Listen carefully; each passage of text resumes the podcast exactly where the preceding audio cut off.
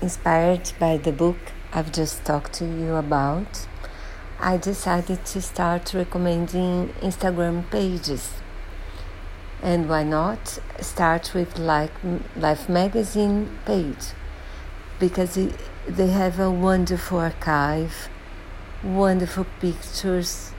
They teach us history, show us uh, famous people we miss, special, especially actors and actresses, but also facts like World War II, for example.